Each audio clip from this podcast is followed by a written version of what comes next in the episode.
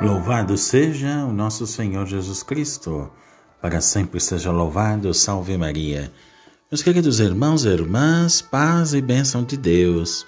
Estamos aqui mais uma vez reunidos com o nosso santo do dia, hoje dia 22 de junho de 2021.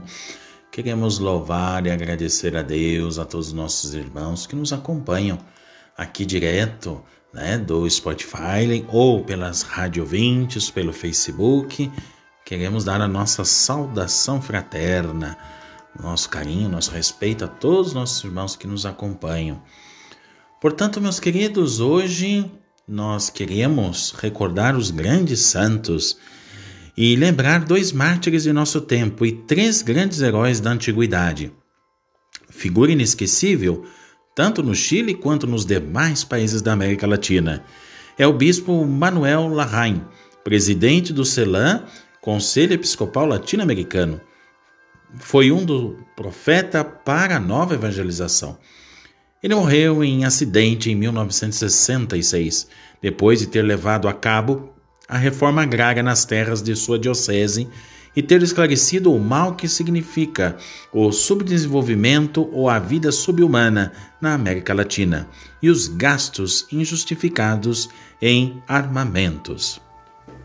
O segundo é da República Dominicana, o missionário canadense Arthur Marquinon. Foi assassinado aos 33 anos em 1965, quando iniciava generosamente sua luta pela justiça.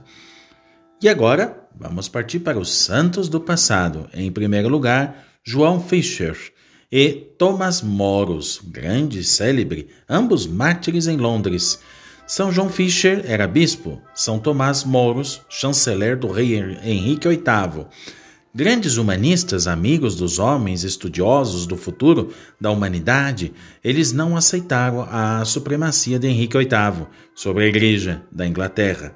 Morreram poucos dias de distância, um é, praticamente perto do outro, em 1535 e depois foram canonizados juntos por Pio XI em 1935, quatro séculos depois.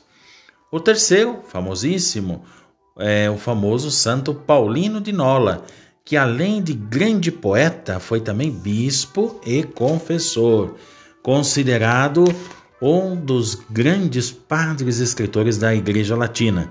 Ele morreu em 431 atraente sob todos os aspectos, era, no entanto, um homem austero e severo consigo mesmo.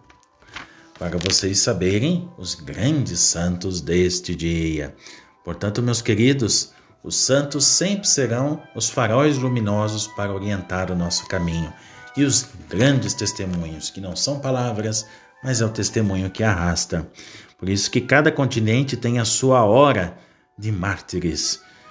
E o sangue dos mártires, de fato, produz nova coragem para todos nós cristãos.